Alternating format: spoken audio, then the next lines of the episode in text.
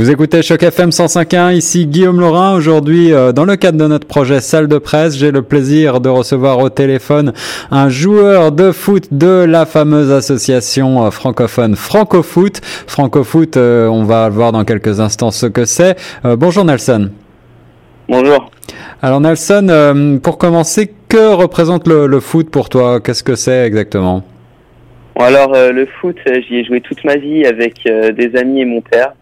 Et puis euh, j'ai commencé à jouer dans un club à l'âge de 10 ans. Et, euh, et maintenant je joue 5 euh, fois par semaine. 5 fois par semaine à travers les équipes de Francofoot Équipe de Francofoot, entraînement personnel au gym et de tout ce qui tout, tout ce qui enveloppe le, le, foot là pour pour me préparer physiquement pour pour être à mon meilleur. Excellent, excellent. Donc euh, on est bien d'accord que nous parlons de football, euh, c'est-à-dire de, de, soccer en anglais et non pas de football américain. Alors pourquoi franco-foot justement? Bah franco-foot, c'est un très bon club et euh, je trouve que les joueurs ils ont un bon niveau et les entraînements sont de qualité. Et puis euh, de jouer avec des joueurs qui parlent français à Toronto, je trouve ça super.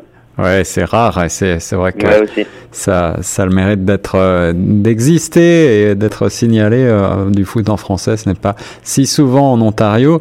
Euh, quels sont en, en, quelques mots vos vos objectifs? Quels sont les enjeux de Francofoot en ce moment? Eh ben, les les enjeux de Francofoot en ce moment, c'est de jouer dans la la, la ligue la plus haute et et mes enjeux euh, personnels, ce serait de devenir euh, joueur de foot pro et gagner ma vie en faisant la chose que je fais le mieux. Wow, alors ça c'est tout ce qu'on peut te souhaiter pour euh, l'avenir. En tout cas, Nelson, merci d'avoir répondu à ces quelques questions. Je vais peut-être euh, rappeler que donc il y a un site internet qui s'appelle francofoot.ca. Francofoot, c'est euh, l'association sportive des francophones du Grand Toronto. Vous pouvez contacter le fondateur, Monsieur Jean-Pierre Bouet. Vous pouvez prendre plus de renseignements et puis soutenir bien sûr cette association pour faire briller le football en français à Toronto. Nelson, merci beaucoup. Merci Guillaume. Et nous on reste sur les ondes de Choc FM 105.1.